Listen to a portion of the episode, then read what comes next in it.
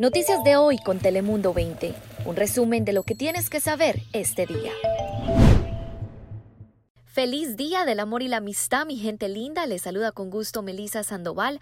Espero que esté teniendo un agradable día de San Valentín. Le cuento que a partir de hoy las puertas de la megastación de vacunación en el Parque Petco estarán cerradas. Bueno, de hecho, sus instalaciones estarán clausuradas hasta el martes.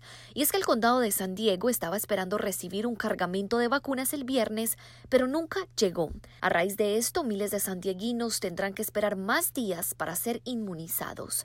Eran exactamente 10.000 dosis de la vacuna moderna que nunca arribaron. El supervisor del condado, Nathan Fletcher, le dijo a Telemundo 20 que sí estaba un poco frustrado, pero que no estaba sorprendido con el retraso, ya que desde un principio sabía que el ritmo de inmunización dependía de la demanda disponible.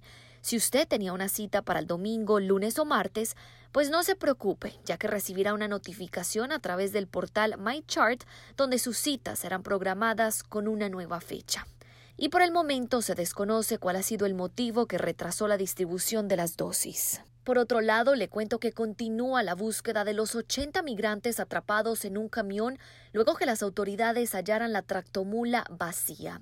Actualmente el Departamento de Seguridad Nacional se ha unido a la investigación y están tras la pista del paradero de los migrantes y están tras la pista del paradero de los inmigrantes que denunciaron por teléfono que no podían respirar.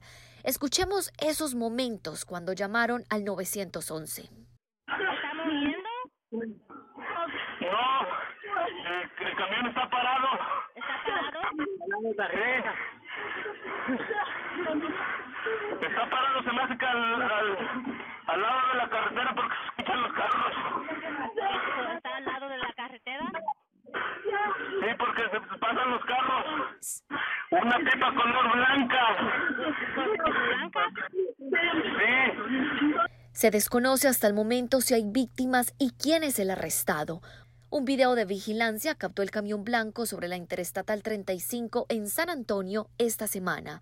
Aunque han pasado varios días desde que se realizó la llamada al 911, el departamento del alguacil de Bexar dicen tener la esperanza de encontrar a las personas atrapadas.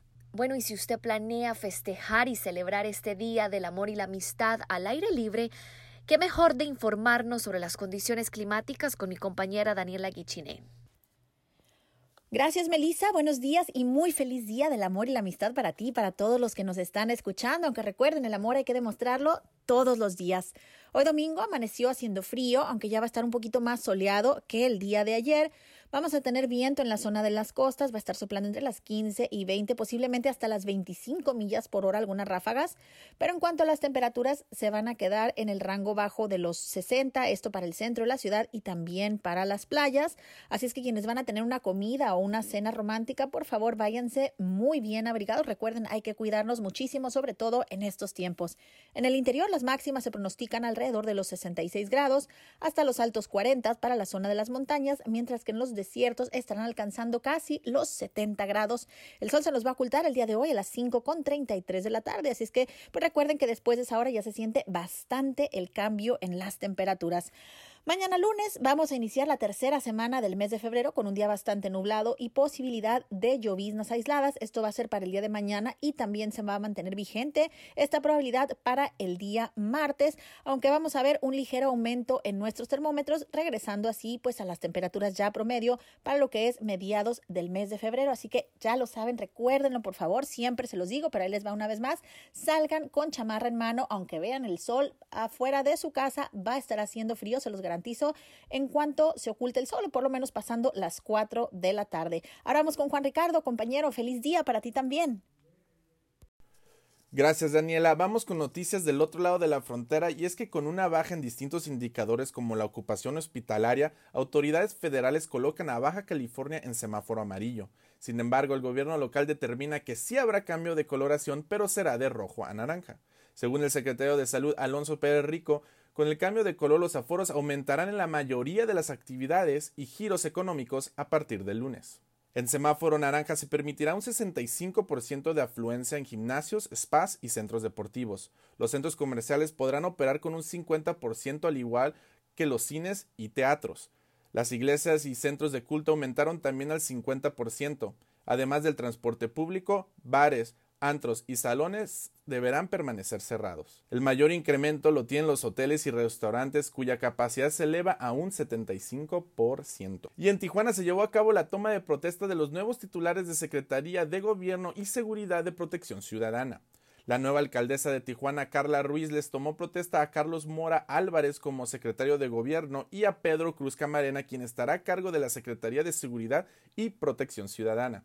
Asimismo, regidores del 23 Ayuntamiento de Tijuana señalaron respaldo hacia el proyecto gubernamental de la presidenta municipal con quienes buscan colaborar en la toma de decisiones del municipio. Y eso fue todo por mi parte. Regresamos con mi compañera Melisa Sandoval con más información. Gracias Ricardo por ese reporte y volviendo aquí a nuestra región, tres hombres atracaron un 7-Eleven a mano armada. La policía de San Diego está buscando a los tres sospechosos luego que entraran a la tienda ubicada en Rolando y exigieran a punta de pistola varios artículos detrás del mostrador. Los investigadores aseguran que en algún momento se desarrolló una pelea entre el sospechoso y un empleado. Durante el suceso se realizó un disparo, pero no está claro si alguien resultó herido. Los tres lograron huir en una camioneta blanca por la calle 70 en dirección sur. Por eso es que se le pide a la comunidad, si tiene alguna información, comunicarse de inmediato con las autoridades. Recuerde que puede hacerlo anónimamente. Muchísimas gracias por habernos acompañado y sintonizado en esta edición de noticias en este día de San Valentín. Nos vemos en la próxima. Chao, chao. Noticias de hoy con Telemundo 20. Suscríbete, ponemos información a tu alcance todos los días.